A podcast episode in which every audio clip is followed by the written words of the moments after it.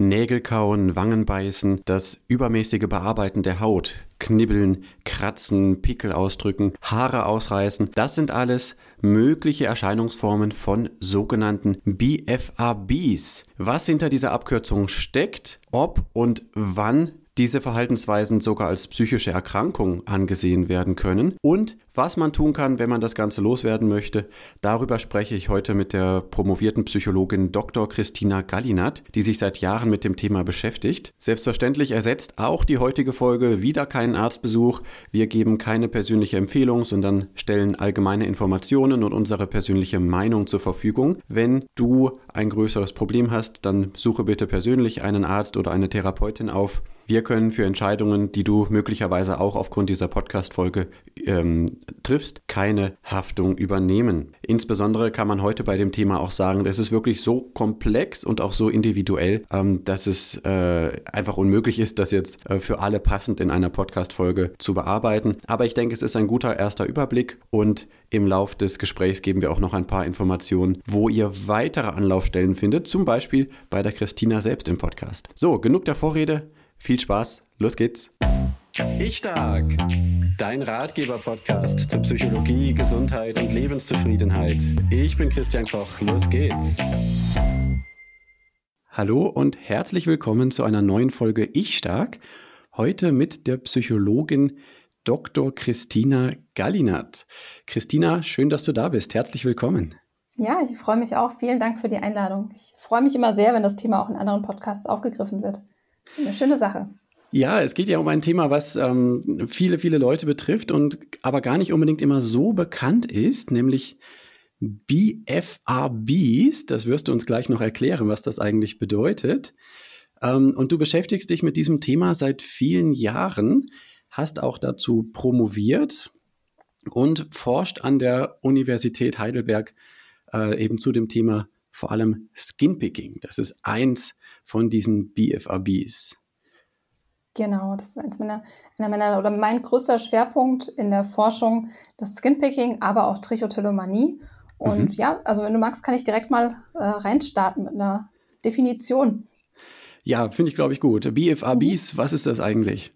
Ja, es ist leider äh, in diesem Feld wimmelt es leider vor Wortungetüm, muss man sagen. ja, und die BFRB ist eben eine englische Abkürzung, weil die deutsche Abkürzung noch, noch un, wie sagt man, noch ähm, unhandlicher wäre. Also BFRBs steht für Body Focused Repetitive Behaviors, also für körperbezogene repetitive Verhaltensweisen. Und das ist ein Sammelbegriff für sehr viele Verhaltensweisen.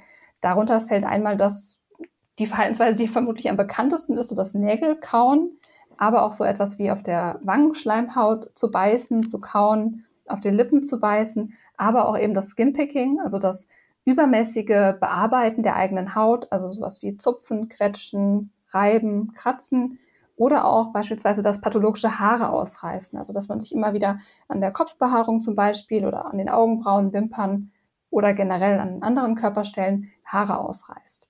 Und es gibt noch sehr viele mehr von diesen Verhaltensweisen, zum Beispiel auch ähm, ja, Hautkrusten zu essen, Haare zu essen.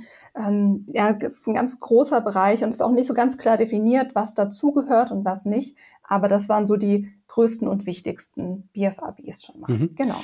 Das ist mir in der Beschäftigung mit dem Thema auch immer wieder aufgefallen, wie vielfältig das ist ähm, und dass es da ja im Grunde ja auch keine Grenze gibt, was alles dazu zählt, sondern solange es letztlich um etwas geht, ähm, was ich immer wieder mit meinem Körper mache, mit den Händen, mit dem Mund, wo ich an etwas zupfe, kratze, knibbel, beiße ähm, und das äh, in irgendeiner Form auch mein Leben beeinträchtigt. In dem Moment kann man von einer solchen BFRB sprechen.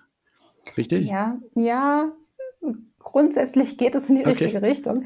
Die Frage ist dann natürlich immer, was ist schon pathologisch und mhm. was ist noch nicht pathologisch, sondern erstmal einfach nur eine Angewohnheit, die vielleicht ein wenig stört. Denn da ist es immer ein bisschen schwierig, auch mit den Begriffen, mit der Abgrenzung. Generell sind solche körperbezogenen Verhaltensweisen noch an, noch an sich nicht pathologisch. Denn es ist ja so, dass, dass jeder mal irgendwie einen Mückenstich aufkratzt oder mal sich die Haare rauft oder an den Nägeln mal kaut. All das sind ja erstmal Verhaltensweisen, die noch nicht per se pathologisch sein müssen, sondern die mhm. kommen ja bei ganz vielen Menschen vor. Also auch so im Rahmen der täglichen ja, Hygiene oder Behandlung der Haut, sage ich mal, der Hautpflege, dass da mal ein Mitesser weggemacht wird. Und das ist an sich noch nichts Pathologisches. Das ist ganz wichtig zu sagen, sondern man spricht dann eben von tatsächlich von äh, ja, psychischen Störungen. Also wenn zum Beispiel das Skinpicking in einen pathologischen Bereich geht, wenn es dann auch äh, zu Hautschäden kommt, wenn es zu ähm, ja, Problemen kommt, das Verhalten einzustellen und wenn tatsächlich ein klinisch bedeutsames Leiden und Beeinträchtigungen im Alltagsleben auftreten. Dann würde man von einem störungsrelevanten Bereich jetzt sprechen. Und dann spricht man, spricht man von, Achtung, jetzt kommt noch ein Wort ungetüm, von Body-Focused Repetitive Behavior Disorders. Also nicht nur von BFRBs, sondern eben von pathologischen BFRBs, die dann Störungswert haben. So. Also ganz wichtig zu verstehen, dass eben nicht alle diese Verhaltensweisen automatisch problematisch und automatisch pathologisch sind, sondern dann kommt es eben darauf an, inwiefern das Verhalten noch kontrollierbar ist und inwiefern es zu Beeinträchtigungen führt. Okay, okay. Also nicht jeder, der jetzt mal an den Nägeln herumkaut oder einen Pickel aufkratzt, ist direkt von einer psychischen Erkrankung betroffen. Ganz genau. Ähm, als ich angefangen habe, mich mit dem Thema zu beschäftigen, ähm, bin ich, also ich kam vor allen Dingen über das Thema Nägelkauen und nervöse Ticks, dachte ich am Anfang, wäre so ein mhm. Wort dafür, ähm, weil das äh, im Kontext von Bruxismus äh, auftauchte. Ähm, ich beschäftige mich ja viel mit dem Thema Zähneknirschen mhm. und habe dort dann in den Leitlinien gesehen, dass auch eben äh, nervöse Ticks äh, stand dort als eine mögliche Ursache oder Faktor für Bruxismus eben gilt sowas wie eben Nägelkauen und Vergleichbares aus einer inneren Unruhe heraus. Und dann habe ich angefangen, mich damit zu beschäftigen. Die Hörerinnen und Hörer wissen, dass ich mit äh, Sabine Nunius zusammen an einem Buch aktuell arbeite, ähm, wo es eben genau um dieses Thema geht, innere Unruhe, nervöse Angewohnheiten. Ich habe dann im ersten Schritt festgestellt, okay, Tick ist nicht das richtige Wort, denn eine Tickstörung ist medizinisch nochmal ganz anders definiert. Äh, das Tourette-Syndrom werden zum Beispiel viele kennen, das würde als Tickstörung gelten. Dann habe ich angefangen, äh, mit dem Ausdruck nervöse Angewohnheiten zu arbeiten und habe aber dann eben im nächsten Schritt festgestellt, okay, es gibt da doch auch einige Dinge, die durchaus als psychische Erkrankungen gelten können. Und das hast du ja gerade schon so ein bisschen dargestellt, wo da die, ähm, die Grenze ist. Ähm, ich würde mich mal selbst als, als Beispiel nehmen, dass man es nochmal ein bisschen konkreter kriegt. Mhm. Ähm, die Hörerinnen und Hörer wissen schon, dass ich grundsätzlich seit 30 Jahren an den Nägeln kaue. Ich habe nie am Daumen gelutscht, aber an den Nägeln gekaut. Und äh, dass ich das zum Beispiel dann nicht tue, wenn ich einfach regelmäßig meditiere. Das war so eine interessante mhm. Feststellung letztes Jahr. Aber prinzipiell mache ich das immer wieder, so unbewusst. Ähm, es ist jetzt aber nichts, wo ich jetzt körperliche Schäden von hätte. Es ist auch nichts, was jetzt mein, mein Verhalten im sozialen ähm, Miteinander beeinträchtigen würde. Wäre das dann so ein Beispiel, wo du sagen würdest, das äh, zählt noch nicht als pathologisch, ähm, auch wenn ich das schon mal unbewusst mache, ohne mich jetzt bewusst dafür zu entscheiden? Ja, auf jeden Fall. Das würde nicht in den pathologischen Bereich fallen, weil der, dieser Bereich setzt immer voraus, dass ein gewisser Leidensdruck auch besteht mhm. und dass man versucht, das zu unterlassen, beziehungsweise so, das Kriterium sind immer wiederholte, erfolglose Versuche, das Verhalten einzustellen. Das ist, das ist so das Kriterium, wie das auch in den Diagnosemanualen steht. Und generell ist immer dieses Leiden, der Leidensdruck das relevante Kriterium. Okay. Und das heißt, dann würde man auch diesen Ausdruck BFAB noch gar nicht verwenden. Habe ich das richtig verstanden? Ja, da, da scheiden sich ein bisschen die Geister. okay. Also grundsätzlich ist es so, dass es, dass diese BFABs eben einfach erstmal die Verhaltensweisen beschreiben. Also das, was man wirklich verhaltensmäßig macht, wie das aussieht. Und darunter würde es ja auch schon fallen. Das gehört noch nicht in den pathologischen Bereich. Aber ehrlich gesagt würde ich eher davon abraten, überhaupt den Begriff zu verwenden, weil das dann eben schnell, weil es schnell die Grenzen einfach verwischt. Mhm. Genau, aber es würde nicht in den pathologischen Bereich zählen. Aber grundsätzlich gehört es eigentlich zu diesen Verhaltensweisen, ja. Okay, okay. Letzte Begriffsfrage. Das heißt, ähm, dann, wenn ich jetzt zum Beispiel bei mir von einer nervösen Angewohnheit sprechen würde, das wäre vielleicht dann eher so ein Begriff, der dann passen würde. Ja, ja, doch. Mhm. Denke ich, könnte, könnte man dann so sagen, ja. Okay, gut. Also dann zurück zu den BFRBs. Wie gesagt, ich habe dann festgestellt, es gibt da durchaus die Einordnung als psychische Erkrankung. Ähm, und das äh, wird in der neuen Klassifikation psychischer Erkrankungen in der ICD-11 vor allen Dingen erstmal für Skinpicking und Trichotillomanie sein, also das Bearbeiten der Haut und das Haare ausreißen. Aber es sind noch ganz viele weitere aufgeführt in der Kategorie, ähm, wie war es gleich wieder, nicht näher bezeichnet oder, oder mhm. weitere ähm, ähm, BFABs. Also dieser Ausdruck kommt auch wirklich dort vor, ne? BFABs in der ähm, Klassifikation. Genau, in der englischen Version sind das die Body Focused Repetitive Behavior Disorders mhm. und in der deutschen Version sind das die körperbezogenen repetitiven Verhaltensstörungen. Genau, aber der Begriff kommt so vor, ja. Mhm. Okay. Ähm, ich denke, viele werden dann irgendwie jetzt schon zuordnen können, ob sie sich darin wiederfinden oder nicht. Ähm, Gerade dieses Skinpicking und Trichotillomanie, da lese ich immer wieder auch in den sozialen Medien, dass Menschen das teilweise zwei Jahrzehnte lang machen, ohne zu wissen, dass es dafür auch einen Namen gibt. Ja. Ähm, das, das begegnet dir bestimmt auch immer wieder, oder? Das Thema ist einfach ziemlich unbekannt. Ja, genau das. Das, ist, äh, das begegnet mir nicht nur immer wieder, sondern das ist das ja mit das ständige Oberthema, wenn man sich damit beschäftigt. Denn das ist die große Problematik, dass es sowohl, also dadurch, dass es in der Allgemeinbevölkerung so wenig bekannt ist und also man muss schon sagen, einfach unbekannt, im Großen und Ganzen unbekannt in der Allgemeinbevölkerung. Dadurch stolpern die Betroffenen eben auch selbst nicht darüber, dass es tatsächlich Störungscharakter haben kann. Mhm. Und ja, es wird dann eben, also die Betroffenen machen sich selbst einfach sehr große Vorwürfe sehr große Vorwürfe, nicht willensstark genug zu sein, undiszipliniert zu sein und dass diese schlechte Angewohnheit, für die sie das dann halten, einfach solche Ausmaße annimmt. Und sie, ja, das hängt ganz viel dann auch mit, mit Schamgefühlen, mit Schuldgefühlen und so weiter zusammen. Und das noch problematischere vielleicht sogar ist, dass es eben auch unter den BehandlerInnen, also sowohl im therapeutischen als auch ärztlichen Bereich, ebenfalls so wenig bekannt ist und dass dann die Betroffenen, wenn sie Hilfe suchen, nicht darauf aufmerksam gemacht werden und nicht an die richtigen Stellen verwiesen werden, weil die BehandlerInnen eben selbst noch nicht gut Bescheid wissen. Und mhm. meistens führt dann der Weg über die Recherche im Internet, über die Eigenrecherche im Internet dann letzten Endes zu dem Begriff, wenn es dann wirklich mal gegoogelt wird und dann stoßen die Betroffenen tatsächlich eben auf Infos im Internet oder hören jetzt eben zufällig einen Podcast oder stoßen irgendwo zufällig über den Begriff und dann geht eben ihnen eben erst ein Licht auf und sie haben erstmals dann wirklich auch den Namen für dieses Verhalten. Sie wissen, dass das, ja, im Englischen sagt man so schön, dass es, dass es a thing ist, dass es wirklich eine Sache ist, ja. dass, es, dass es einen Namen hat, dass es bezeichnet werden kann und dass die Personen tatsächlich damit nicht alleine sind. Und das ist dann immer ein ganz großes, ja, zum Teil erleichterndes Erlebnis für die Betroffenen, zum Teil aber auch schockierend zu hören, dass es eben auch Störungswert hat Okay. Und ja, mhm. aber das ist dann immer, das macht dann immer sehr viel aus für die Betroffenen, wenn sie das erstmals hören, wenn sie das einordnen können, wenn sie Infos dazu bekommen und dann eben auch Tipps, Strategien, ja, Hilfe bekommen erstmals. Mhm. Das ist auch genau ein Grund, warum ich hier unbedingt auf dieses Thema aufmerksam machen möchte hier im Podcast. Äh, ich erwähne auch direkt schon mal nebenbei, dass äh, du einen eigenen Podcast genau zu dem Thema hast. Werde ich mhm. unten drunter verlinken, auch am Ende nochmal dran erinnern ähm, bfab.care wo es ganz, ganz viele Informationen dazu gibt. Ähm, das, der Vorteil ist ja auch, wenn man einmal raus hat, äh, das ist so ein Thing, ja, das ist eine eigene Sache, ähm, dann kann man ganz schnell auch herausfinden, es gibt einige Behandlungsansätze, die durchaus auch äh, ganz gute Chancen haben äh, und zum Teil sogar sehr, sehr wirksam sind. Ähm, da wollen wir auf jeden Fall nachher noch drüber sprechen. Vielleicht können wir trotzdem vorher noch mal einen kleinen Blick drauf werfen, ähm, wie das im Alltag aussehen kann. Jetzt ganz konkret bei Skinpicking und ähm, bei, bei Trichotillomanie. Nägelkauen mhm. können sich, glaube ich, viele vorstellen.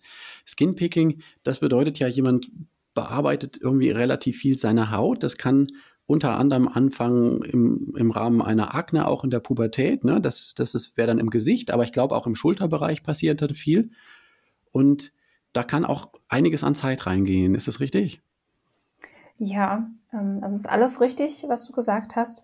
Es beginnt häufig in der Pubertät mit so, ja genau, mit der Pubertätsakne häufig, dann bietet die Haut eben auch einfach viele Gelegenheiten sozusagen, um, um sie zu bearbeiten. Und das kann aber generell alle Körperpartien betreffen, alle Hautbereiche betreffen. Und das Gesicht ist am allerhäufigsten betroffen, aber zum Beispiel auch die Brust, die, die Arme, die Hände. Es gibt viele, viele Bereiche, die da sehr, sehr prominent betroffen sind und üblicherweise werden auch mehrere Stellen gleichzeitig bearbeitet. Also es ist nicht so, dass das Betroffene dann immer nur eine Stelle bearbeiten, sondern das betrifft häufig auch, also in den allermeisten Fällen mehrere Bereiche am Körper und zum Teil auch alle Bereiche. Also da wird sehr, sehr großflächig dann auch die Haut bearbeitet. Und es ist so, dass das Verhalten, also sozusagen zwei Modi kennt, also dass es fokussiert und bewusst vorkommt, also dass die Person mhm. zum Beispiel sich bewusst vor den Spiegel stellt, da zufällig irgendwas sieht, was da weg muss, also irgendwie einen Pickel sieht, der dann äh, weggemacht wird und dann aber zum Beispiel weitergesucht wird nach weiteren Hautunreinheiten. Oder das andere ist, dass es eben sehr häufig nebenbei und unbewusst passiert. Und das ist sowohl bei Skinpicking als auch bei Trichotillomanie sehr häufig der Fall, zum Beispiel am Schreibtisch. Okay. Also gerade wenn die Person nebenbei, also gerade wenn die Personen sich sehr konzentrieren müssen, wenn sie zum Beispiel am Arbeiten sind, am Lernen sind und das kennt man ja auch von sich selbst. Also ich glaube, das kennt jeder ein Stück weit, dass wenn die, die Ellenbogen zum Beispiel aufgestützt sind beim Lesen oder beim Schreiben, dass dann die Hand an den Kopf wandert. Und mhm. auch, ja, eben Personen, die mit BFABs sonst nichts am Hut haben, kennen das, dass man sich dann da über die Stirn irgendwie fühlt oder vielleicht mal am Kopf kratzt, wenn die Hand ja schon sowieso da ist.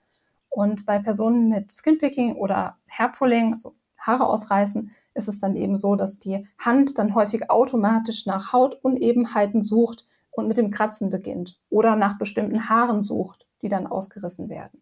Und so kann das Verhalten eben auch sehr unbewusst nebenbei ablaufen. Das ist nicht nur der Fall am Schreibtisch, sondern zum Beispiel auch beim Fernsehen, beim Autofahren, beim Telefonieren. Also überall dort, wo die Hände nebenbei unbeschäftigt sind und dann sozusagen mhm. ein Eigenleben ein Stück weit entwickeln. Mhm. mhm. Ja, ist interessant, weil das auch genau Situationen sind, ähm, also gerade das Autofahren und auch die PC- oder Schreibtischarbeit, ähm, wo ich auch von Zähneknirschern und, und Zähnepresserinnen oft höre, dass das ein Ort ist, wo dann so ein Zähnepressen auch tagsüber dann passiert. Ja. Ähm, passt an der Stelle ein klein bisschen zusammen, auch wenn es natürlich nicht das gleiche ist, ist klar. Ähm, okay. Und das geht ja bis dahin, dass dann Betroffene so eine richtige Routine eigentlich entwickeln. Ne? Ich habe da so ein paar Mal gelesen, abends nach dem Abendessen äh, ist es eigentlich jeden Tag so, ich gehe dann ins Badezimmer vor den Spiegel und bin da eine Stunde lang beschäftigt, finde dann irgendwie die, die Hautstellen, die nicht schön aussehen oder die, die krausen Haare und fange an, da rauszuzupfen.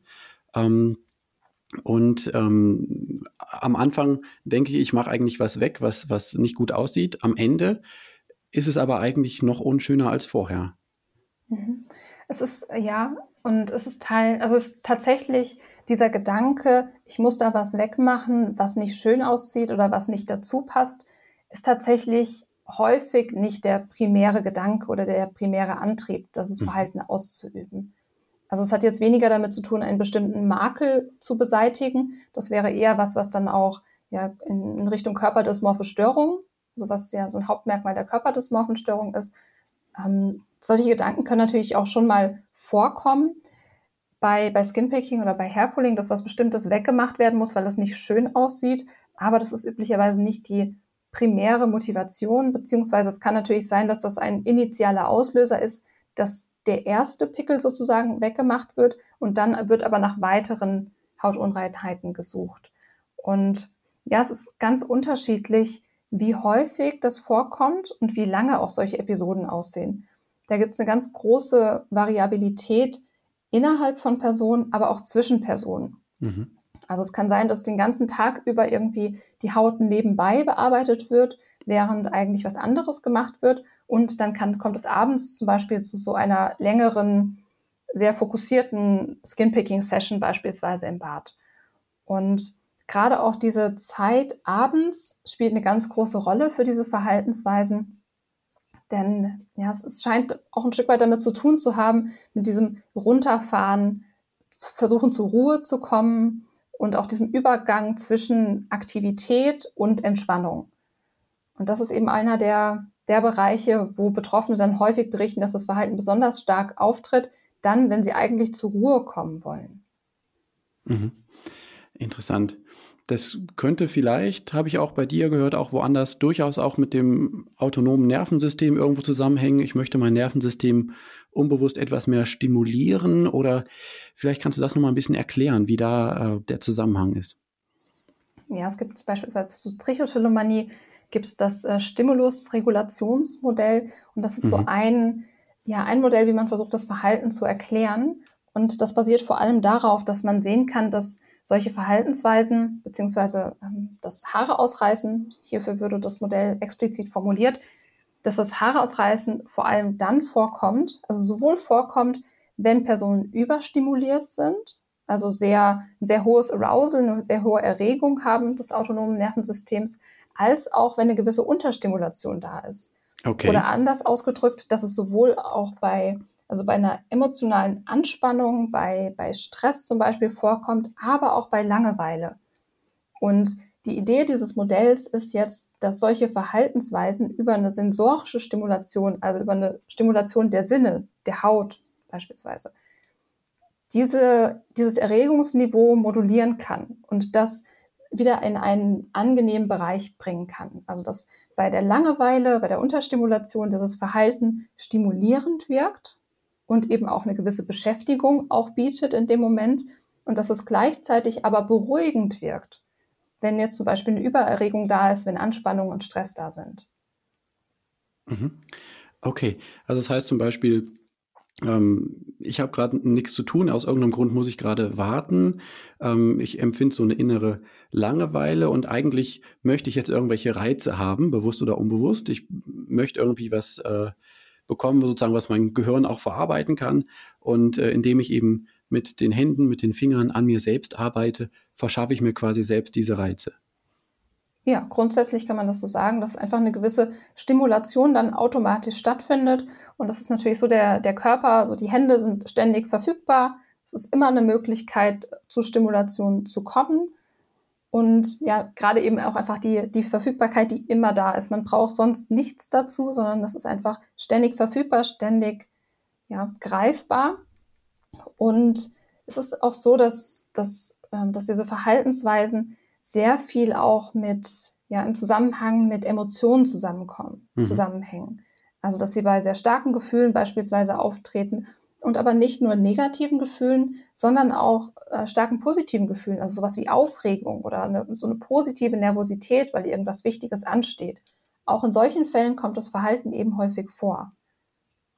Okay, interessant. Hilft also irgendwie grundsätzlich bei der Regulation von Erregungszuständen und möglicherweise auch bei der Regulation von Emotionen oder jedenfalls lösen die das Ganze mit aus.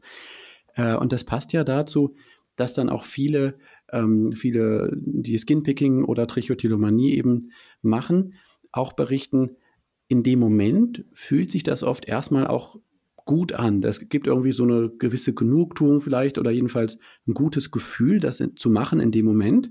Eine Stunde später denken sie sich dann oft, oh, warum habe ich das schon wieder gemacht? Ähm, wie blöd ist das? Ähm, und das ist ja ein Unterschied, auf den du auch aufmerksam gemacht hast in einer eigenen Podcast-Folge. Ähm, die ganzen BFABs sind zwar bei den Zwangsspektrumstörungen eingeordnet, klingt jetzt erstmal auch wieder ganz gefährlich, wieder so ein Wortungetüm, ne? aber eben ähm, das sind keine Zwangsstörungen, das ist was anderes, ne? sondern ein Unterschied ist, diese Zwangsstörungen, da habe ich das Gefühl, ich muss was machen und in dem Moment schon fühlt sich das dann oft äh, äh eben schlecht an, während eben bei den BFABs das eigentlich auch so eine gewisse Genugtuung äh, oft erstmal bringt und was eigentlich zeigt, äh, es geht hier nicht um das Gleiche wie bei einem Zwang. Ja, das ist einer der ganz wichtigen Unterschiede. Genau, ja. Mhm. Okay. Ähm, dann ist, glaube ich, klar geworden, von was wir sprechen, was auch teilweise zumindest klar geworden, was auch äh, Betroffene auch erleben. Ähm, jetzt gibt es ja eine ganze Reihe auch von Möglichkeiten, von Ideen, was man machen kann, wie man damit umgehen kann. Ähm, wenn ich dich jetzt frage, was, was, was hältst du wohl für am wichtigsten, ist es wahrscheinlich gar nicht so leicht zu sagen, oder? Ganz genau. Mein, meine erste Antwort oder die, was ich, was ich wirklich auch für am wichtigsten halte, ist, dass es nicht die eine Lösung gibt. Mhm. Und es gibt auch nicht die eine Verhaltenstechnik, die das Ganze auflöst. Und man muss ja, man muss natürlich schon unterscheiden, wie stark das Ganze ausgeprägt ist.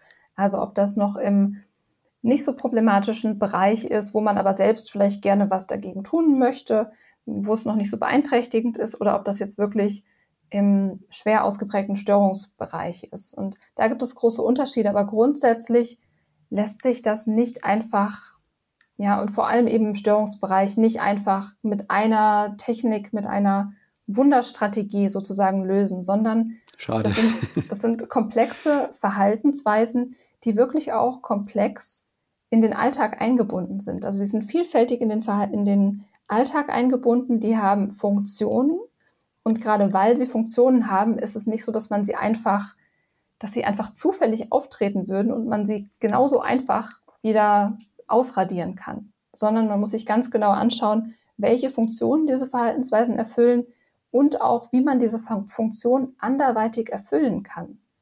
Also mhm. wenn ich solche Verhaltensweisen ja habe, ausführe, weil die mir etwas Bestimmtes geben, nämlich zum Beispiel Entspannung, Beruhigung und sie mir helfen, mein Nervensystem runter zu regulieren, dann kann ich die nicht einfach wegradieren, wegmachen und meinem, meinem Körper, meinem System nichts anderes dafür geben sondern der Körper braucht diese Funktion. So der Organismus braucht diese Funktionen und wenn ich die ihm einfach wegnehme, dann fehlen die. Und das wird dann üblicherweise dadurch aufgelöst, dass das Verhalten einfach wieder auftritt. Mhm, mhm. Okay, also wenn ich mich einfach die ganze Zeit darauf konzentriere, ähm, ich äh, oder ich nehme mal ein Beispiel, das habe ich auch gelesen. Ähm, ähm, also vorweg, es gibt ja manche, die auch sagen, okay, sie ziehen dann zum Beispiel Handschuhe an, damit, damit erschweren sie das Verhalten schon mal ein bisschen, ja, haben weniger Reize vielleicht. Äh, und dann habe ich eben gelesen, dann sagt jemand, naja, ich habe zwar dann diese Handschuhe an und vielleicht sogar meine Haut eingeölt, was das Ganze auch noch mal schwerer macht, aber ähm, ich habe dann so einen Drang, das zu machen, dann ziehe ich halt die Handschuhe aus und fange dann trotzdem an. Ja, das hält mich nicht davon ab. Ähm, und das könnte ja damit zusammenhängen, wie du es gerade gesagt hast, naja, das hat eben eine Funktion. Wenn mir genau dieses, dieses Verhalten zum, zu knibbeln zum Beispiel, wenn mir genau das hilft, eben äh, äh, runterzukommen, wenn ich stark erregt bin, dann brauche ich ja, wenn ich das langfristig nicht mehr machen möchte, irgendwie erstmal auch eine andere Strategie, etwas anderes, was mir dann hilft, runterzukommen. Ja, ganz, ganz genau so ist das. Und vielleicht noch ganz kurz auch was zu diesem Thema mit Handschuhe anziehen und so weiter. Mhm. Da sprichst du ja diese Stimuluskontrolltechniken an, nennt man das. Also, dass man ein Stück weit die Auslöser kontrolliert, die das Verhalten dann auch wirklich so im Alltag triggern.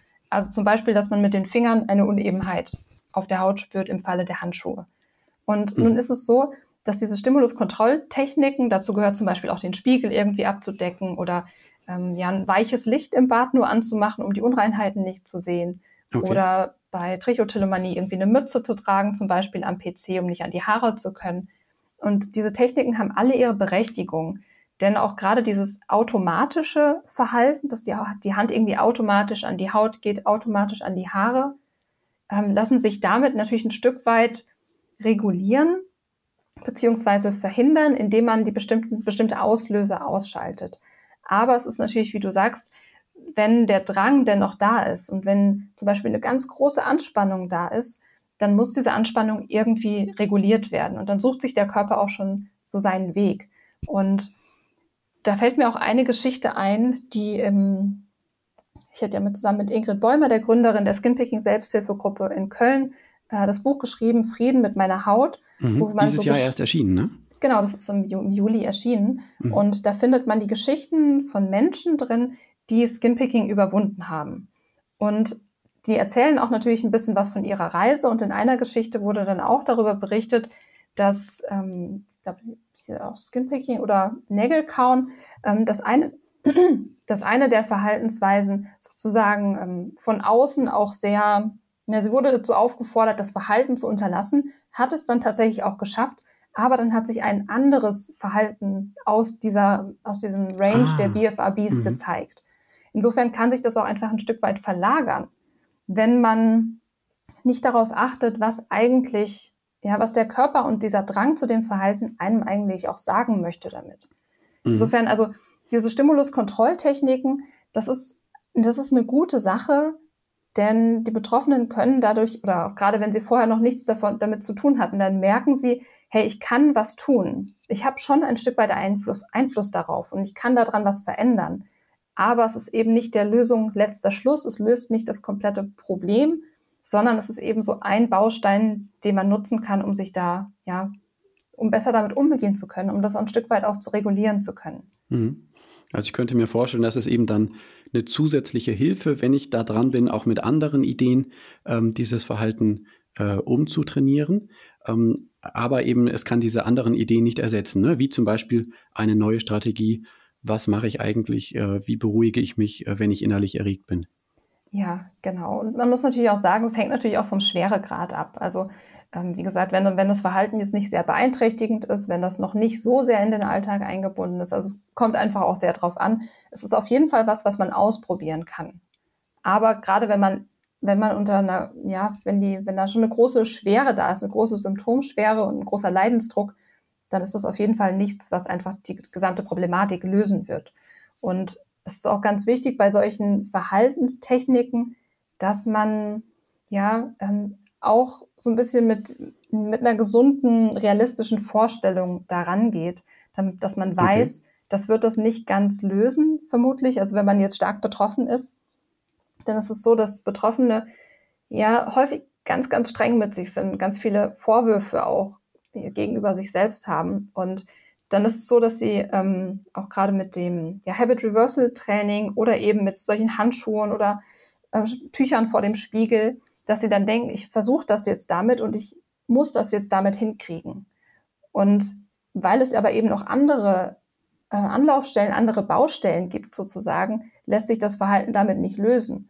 Und dann ist es aber häufig im Umkehrschluss so, dass die Betroffenen sich schnell selbst Vorwürfe machen, dass sie das nur nicht konsequent genug umgesetzt haben. Und deswegen ist es auch so gefährlich, wenn, okay. wenn solche mhm. Techniken als alleinige Lösung sozusagen so proklamiert werden, weil das auch den Druck erhöht, es damit auch tatsächlich lösen zu können. Mhm. Wenn du es nichts hinkriegst, dann, dann bist du eben auch selber schuld. Genau, und die, das haben die Betroffenen eben selbst sowieso schon häufig diesen Gedanken, dass sie einfach nur zu undiszipliniert sind, um das damit hinzubekommen. Und darüber wolltest du ja, glaube ich, auch noch sprechen, über das Habit Reversal Training, also einfach andere motorische Gewohnheiten zu erlernen. Mhm. Da ist es häufig auch so, dass, dass wenn da wenn das nicht in den richtigen Rahmen gesetzt wird, sondern einfach als Lösung dargestellt wird, dann ist es natürlich schwierig, wenn das nicht klappt. Wenn das nicht klappt, dann machen, kommen eben wieder die Vorwürfe, ich habe es nicht hart genug versucht. So, und warum habe ich das damit nicht, damit nicht hinbekommen, obwohl das eigentlich die Lösung wäre? Und da ist es eben einfach ganz wichtig, sich deutlich klar zu machen als betroffene Person, das sind alles Bausteine. Das sind einzelne Bausteine, aber so im Großen und Ganzen ist das einfach ein Weg und auch ein komplexer Weg, um das in den Griff zu bekommen. Okay. Und für mich klingt es so, dieser Weg kann eben auch bedeuten, ähm, dass ich mich selbst nochmal anders und besser kennenlerne. Ja, das ist ein ganz wichtiger Punkt, denn in meinen Augen geht es wirklich auch ganz viel darum, sich selbst und die eigenen Bedürfnisse besser kennenzulernen. Also was brauche ich eigentlich gerade? Wann bin ich eigentlich in so einer Übererregung? Wann geht es mir eigentlich nicht gut? Welche Gefühle sind da eigentlich da, die gespürt werden wollen? Weil der Umgang mit den eigenen Gefühlen ist da wirklich ein ganz, ganz großes Thema. Und häufig ist es so, dass während solcher ja sehr langer Skinpicking oder Hairpulling-Episoden, die dann auch sehr fokussiert sind, erleben manche Betroffene auch sowas wie eine Trance. Also sind dann Aha. extrem fokussiert auf das, was sie da tun und sie sind ganz bei sich und spüren sich zum Teil in dem Moment auch nicht so stark. Also sie spüren die Emotionen nicht so stark, sie sind einfach extrem fokussiert auf dieses Verhalten. Und dann ist es natürlich auch ein Stück weit, ja, kann das auch wie so eine Flucht sein vor den, vor den eigenen Gefühlen. Und mhm. entsprechend wichtig ist es eben dann zu lernen, ja, diese Gefühle erstmal zu fühlen und sich selbst kennenzulernen und zu schauen, was ist denn da eigentlich alles noch? Und wie geht's mir denn eigentlich in dem Moment? Wie geht's mir gerade und was bräuchte ich eigentlich gerade? Und was, ja, was will mir der Drang auch in dem Moment sagen? Worauf weist er mich hin? Auf welches Ungleichgewicht vielleicht? Mhm, mhm. Ja, okay, also, also wenn, wenn mir alles zu viel wird, ähm, dann gehen die einen vielleicht äh, Mountainbiken und die anderen machen zwei Stunden Computerspiel und denken an nichts anderes. Und dann gibt es eben manche, die sich durch diese BFABs ähm, dann in so einen Flow reinbringen und dadurch auch äh, eben ein besseres Gefühl haben als noch kurz davor.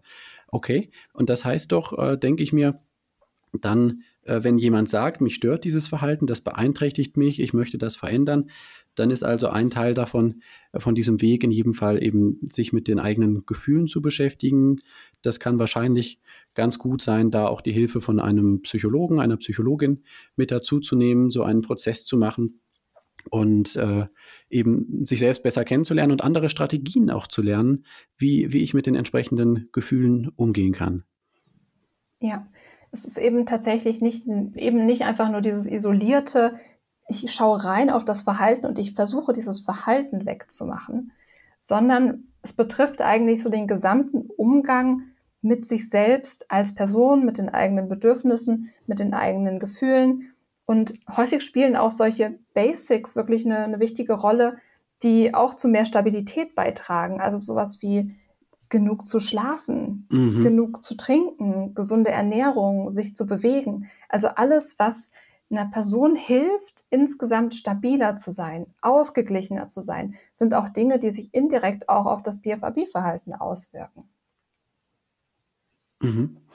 Das heißt, man, wenn man diesen Weg geht, wird man davon auch noch auf ganz vielen anderen Ebenen am Ende profitieren, ja, was man sich am Anfang vielleicht noch gar nicht so vorstellen kann.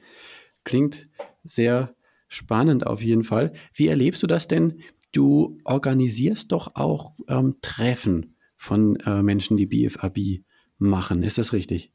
Ja, das ist, das ist so semi-richtig. So semi-richtig, okay. Also ich, ich habe zusammen mit Ingrid Bäumer äh, 2018 die Skinpicking und Trichotillomanie-Tage organisiert. Okay. Das war so die erste Konferenz für betroffene WissenschaftlerInnen, TherapeutInnen, wo, wo wir einfach wirklich mal so alle an einen Tisch gebracht haben, gefühlt. Das war 2018 und 2021 haben wir die BFAB-Tage, haben wir es dann genannt, online gemacht. Es war sozusagen auch eine Online-Konferenz, auch in demselben Format wie damals äh, die Konferenz vor Ort in Köln. Mhm.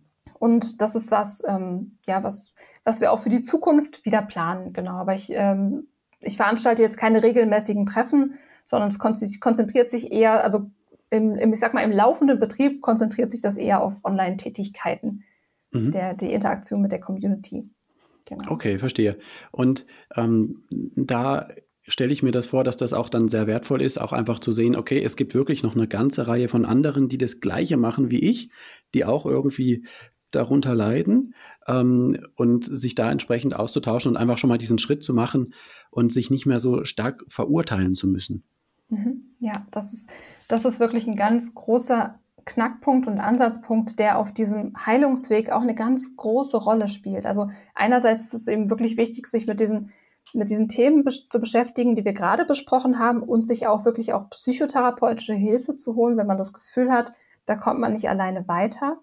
Aber ein anderer Ansatzpunkt ist eben auch ein anderer wichtiger, also auch zusätzlicher Ansatzpunkt ist dieser Austausch mit anderen Betroffenen. Denn Schuld und Scham spielen da eine ganz große Rolle. Und das ist eben ein Thema, über das einfach nicht gesprochen wird. Beziehungsweise, mhm. wenn in der, ich sag mal, in der Allgemeinheit darüber gesprochen wird, dann eben eher als, es ist eine schlechte Angewohnheit. Und dann aber zum Beispiel im Rahmen von solchen ähm, Konferenzen oder von Selbsthilfegruppen, gibt es ja inzwischen auch einige im deutschen äh, Sprachraum, sich in Selbsthilfegruppen auszutauschen und so die Erfahrung zu machen, hey, da sind andere Menschen, die verstehen das, die erleben ganz genau dasselbe. Und auch die Erfahrung zu machen, hey, mit denen kann ich Mitgefühl haben, ich kann das verstehen. Und darüber dann auch ein Stück weit ein Mitgefühl für sich selbst zu entwickeln und gleichzeitig aber auch zu lernen, über das Thema zu sprechen, Worte dafür zu finden und sich auszutauschen, Tipps auszutauschen, dann aber auch einfach so die, ja, die, die Schwierigkeiten im Alltag damit zu besprechen, das ist für viele Betroffene wirklich ein ganz großer und ganz wichtiger und essentieller Schritt auf dem Weg, mit diesem gesamten Thema besser umgehen zu können. Mhm. Gibt es da sogar ähm, vielleicht manchmal Menschen, hast du da schon mal erlebt, dass jemand sagt, okay, ich mache das zwar, ich bin Skin Skinpicker oder ich äh, äh, reiße mir äh, die Haare aus, äh, das stört mich auch irgendwie, aber ich habe jetzt schon einiges versucht und es ist nicht so leicht, das zu ändern. Und ich sage jetzt einfach, okay, ähm, dann lebe ich einfach damit und ich höre jetzt auf, da ganz viel Energie reinzustecken, um das zu ändern und äh, nehme das einfach an. Gibt es sowas auch?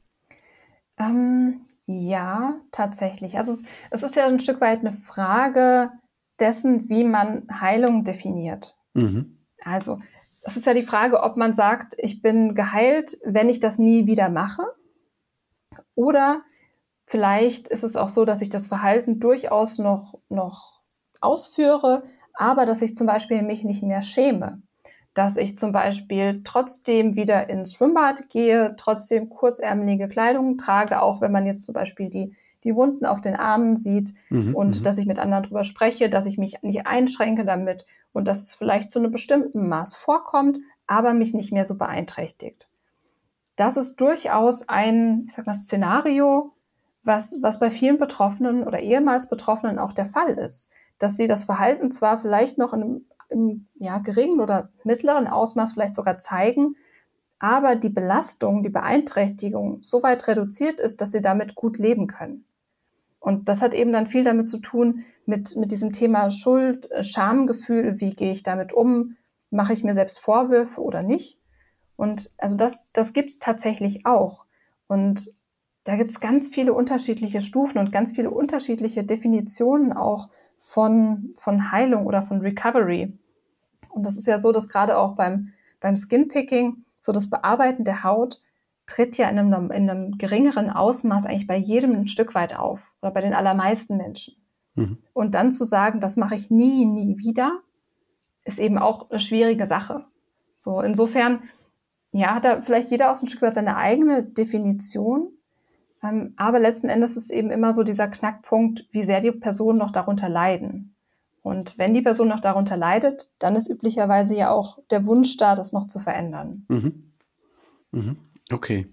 Und dann ist eben dieser vielfältige und auch individuelle Weg dran, ähm, den man unter anderem begleiten kann mit HRT. Du hast es eben schon kurz erwähnt. Mhm. Habit Reversal Therapie oder, oder Gewohnheitsumkehrtherapie, sagt man, mhm. glaube ich, im Deutschen. Ähm, was, was macht das denn? Wie hilft das? Mhm. Also es ist ähm, keine Therapie, sondern es ist also Habit Reversal Training. Okay. Also es ist äh, genau Gewohnheitsumkehr wäre das deutsche, das deutsche Wort. Und ja, es ist grundsätzlich geht es da wirklich darum, rein auf einer motorischen Ebene die Verhaltensweisen umzutrainieren. Und es ist eben ja so, dass die Verhaltensweisen sehr automatisch vorkommen. Also dass die die Hände und die Arme sehr gut diesen Weg kennen in die Haare, an die Haut, sehr gut bestimmte Körperhaltungen kennen. Und eben auch zum Beispiel bei der Trichotillomanie dieser Pinzettengriff, also dass die, der Daumen und der Zeigefinger zum Beispiel so zusammengeführt werden. Oder auch beim Skinpicking bestimmte Handgriffe. Und die Idee ist beim Habit Reversal Training genau diese motorischen Verhaltensweisen umzulernen und zum Beispiel, also da ist dann erstmal so ein gewisses Selbstbeobachtungstraining, Aufmerksamkeitstraining vorgeschaltet, dass man sich eben erstmal bewusst wird, wann das auftritt, in welchen Situationen das auftritt. Wenn, man kann es natürlich nur verändern, wenn man das auch tatsächlich merkt. Wenn man, wenn der Drang gerade kommt und wenn das Verhalten sich anbahnt. Und die Idee des Habit Reversal Trainings ist, dass man dann eben eine andere motorische Reaktion ausübt, wenn man beispielsweise merkt, der Drang ist da. Der Drang, jetzt die Haut zu bearbeiten oder die Haare mhm. auszureißen. Okay, Und, dann mache ich was anderes. Genau, ich mache was anderes, ganz grundsätzlich gesagt. Und das sollen eben solche motorischen Reaktionen sein oder motorischen Verhaltensweisen, die nicht gleichzeitig ausführbar sind mit dem Verhalten. Also dass man zum Beispiel die Hände zu einer Faust ballt und damit mhm. kann ich nicht die Haut bearbeiten oder Haare ausreißen. Oder dass man sich auf die Hände draufsetzt und dann einfach wirklich auch ein Stück weit abwartet, bis der Drang äh, nicht mehr da ist. Und das ist was, was man dann sehr, sehr konsequent üben muss. Also es muss wirklich konsequent geübt werden, das dann in Reaktion auf den Drang auszuführen, also diese andere Verhaltensweise auszuführen. Und Es gibt von, äh, vom UKE in Hamburg forscht äh, Professor Stoff, Steffen Moritz mhm. sehr ausführlich zu diesem Thema. Es gibt auch eine Homepage, wo man Anleitungsvideos findet für diese Gewohnheitsumkehr. Mhm. Also für das Habit Reversal mhm. Training. Mhm. Er, hat auch, er hat auch eine ganz interessante PDF, Tricks gegen Ticks nennt er die. Mhm. Äh, die kann man dort auch auf Spendenbasis äh, online äh, bestellen. Werde ich auch mal unten drunter setzen, den Link. Mhm. Okay. Ähm, und dieses häufige Üben, das ist eben auch deshalb wichtig, denke ich mir, weil es ja hier dann um etwas geht, was eine Gewohnheit tatsächlich ist, auch im Sinne der Hirnforschung. Also mein Gehirn hat einfach gelernt, auf bestimmte Reize hin, zum Beispiel auf die Stimmung innere Unruhe oder eben auf äh, das Gefühl, auf das, auf das visuelle Sehen, da ist was unschön auf der Haut, auf bestimmte Reize hin, einfach dann quasi fast schon automatisch diese Handlung auszuführen. Mhm. Und äh, eben um diese Automatik zu unterbrechen, dafür brauche ich eben dieses regelmäßige Training. Ja, genau, man muss sich das ja so vorstellen. Das ist immer dieses Bild von der Datenautobahn. Also es gibt eine ganz große Autobahn, über die die BFABs dann häufig schon seit vielen, vielen Jahren äh, drüber laufen. Also das ist einfach wirklich, das ist der Weg, der gebahnt ist, der ganz direkt ist, der den, der, der Weg, den der Körper sehr gut kennt. Und dann muss man eben mit solchen anderen Techniken wie so ein Trampelpfad erstmal schaffen und da wirklich dann nach und nach ausbauen, dass man sich daran gewöhnt. Und da aber vielleicht auch nochmal der Hinweis, was ich vorhin schon gesagt hatte, gerade beim Habit Reversal Training ist es eben so, wo man aufpassen muss, ähm, dass man das einfach nicht als alleinige Lösung verkauft sozusagen oder, oder proklamiert. Denn denn dann, da kommt es eben auch häufig, gerade weil man das so sehr üben muss und so diszipliniert auch dafür sein muss, da kommt es eben dann auch schnell wieder zu Vorwürfen. Mhm. Wenn, wenn das eben nicht so gut klappt, wenn das nicht so gut geübt wird, ja, dann ist es eben einfach schwierig. Auch gerade, man muss sich ja vorstellen, im Alltag das immer umzusetzen, während noch ganz viele andere Anforderungen dazukommen, während ganz viel auch Stress und Anspannung vielleicht da sind. Da muss man einfach das in, einen guten Rahmen setzen und deutlich machen, dass da einfach noch andere, andere Punkte auch wichtig sind und eine Rolle hm. spielen. Und auch nicht zu hohe Erwartungen an sich selbst dann zu haben. Ja, ähm, genau. Und auch nicht an dieses Training HRT, sondern das hat eben, ist eben ein Baustein dann ja. ähm, in diesem ganzen Weg, äh, um für sich nach und nach zu sehen, wie gehe ich damit um, wie schaffe ich es auch, das vielleicht weniger zu machen. Christina, genau, vielen Dank schon mal bis hier. Entschuldigung, du wolltest was sagen? Ich wollte nur noch sagen, dass es vielleicht auch, es mag vielleicht ein bisschen deprimierend sein, dass man an so vielen Stellen auch was macht, also dass es so viele Bausteine brauchen, dass es kein, nicht die eine Wunderlösung gibt. Aber es ist auch einfach eine Chance, dass es so viele Ansatzpunkte gibt, an denen man, also so viele Stellschrauben, an denen man tatsächlich auch drehen kann. Also mhm. sei das wirklich jetzt von der Ernährung, Schlaf, Bewegung, also ganz generelle Dinge, Emotionsregulation, dann auch so sensorische Stimulation, ja auch die die Hände so zu beschäftigen, dass sie ein Stück weit ja sensorisch stimuliert werden. Das ist ja auch ein Ansatzpunkt. Da muss man sagen, das ist auch wiederum das Schöne daran oder das, das Gute daran oder das vielleicht was auch Hoffnung macht, dass man eben an so vielen Ecken auch was bewegen kann, was dann indirekt wiederum Einfluss hat auf das BFAB-Verhalten. Mhm. Mhm. Ja, schöne Sichtweise. Also es gibt einfach viele Chancen. Ich muss sie nicht alle gleichzeitig ausprobieren, aber ich weiß, wenn das, was ich gerade versuche, nicht funktioniert, dann gibt es bestimmt noch eine weitere Idee. Genau. Okay. Und im Zweifelsfall, wenn man eben, beziehungsweise nicht nur im Zweifelsfall, sondern wenn man das Gefühl hat, dass man wirklich da alleine nicht weiterkommt, dass man darunter leidet und gerne Unterstützung möchte, dann ist Psychotherapie die richtige Anlaufstelle. Okay. Gibt es da dann spezialisierte Therapeuten und kann man die irgendwie finden? Oder ist es da auch noch so ein Mauer, Mauerblümchen-Thema? Ja, das ist, das ist leider mein, mein Sorgenkind. Äh, okay. Das, was ich eben häufig auch gefragt werde, ob ich irgendwo SpezialistInnen empfehlen kann, wer sich damit auskennt. Und man muss ganz klar sagen, es kennen sich noch viel zu wenig TherapeutInnen damit aus. Hm. hm. Wir sind aber auch dabei, also wir, wir bemühen uns um Aufklärung und auch Fortbildungsangebote zu schaffen. Aber es ist generell leider noch zu wenig bekannt. Aber man muss sagen, es gibt schon auch TherapeutInnen, die sich damit auskennen, hm, aber eben leider zu wenige. Grundsätzlich ist die Suche nach einem Therapieplatz ja ohnehin auch schwierig, so nochmal ja. zusätzlich problematisch. Aber was ich wirklich nur empfehlen kann oder was ich, was ich generell sagen kann, ist, dass die, die persönliche Beziehung und eine gute Wellenlänge zu der Therapeutin oder dem Therapeuten, der da gegenüber sitzt, letzten Endes eine größere Rolle spielt als eine ganz spezifische Spezialisierung. Mhm. Und es ist auch so, dass wenn, wenn jemand therapeutisch arbeitet und sich mit einem bestimmten Feld nicht auskennt, dann sollte man eigentlich erwarten, können, erwarten können, dass die Person sich darüber dann auch ein Stück weit informiert.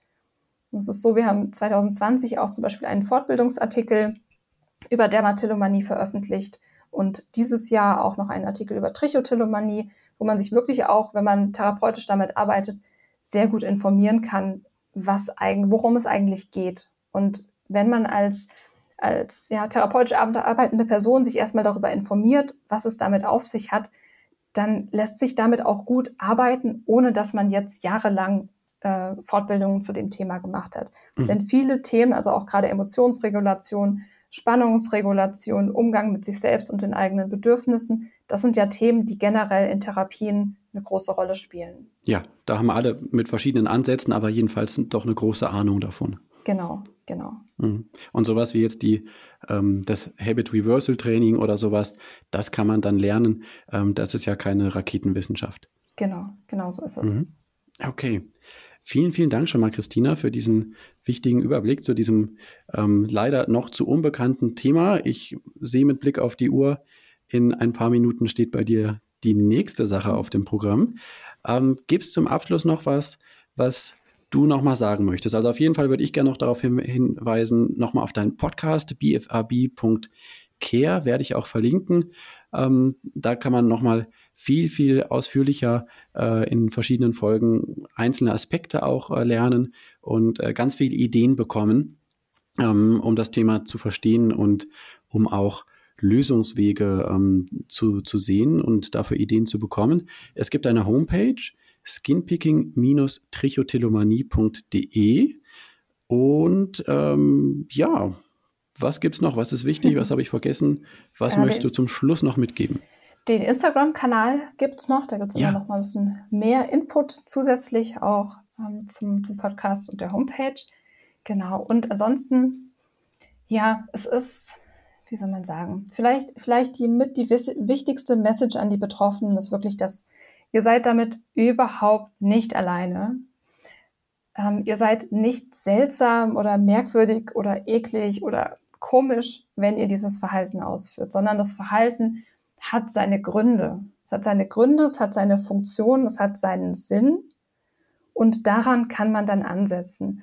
Es gibt inzwischen viele Hilfsangebote, zwar nicht so viele, wie, wie es vielleicht für andere Störungen der Fall ist, aber es gibt die Möglichkeit, sich in Selbsthilfegruppen auszutauschen, was ich wirklich jedem nur ans Herz legen kann. Das ist wirklich, das macht einen, einen wirklich großen Unterschied, wenn Personen sich treffen, um darüber zu sprechen.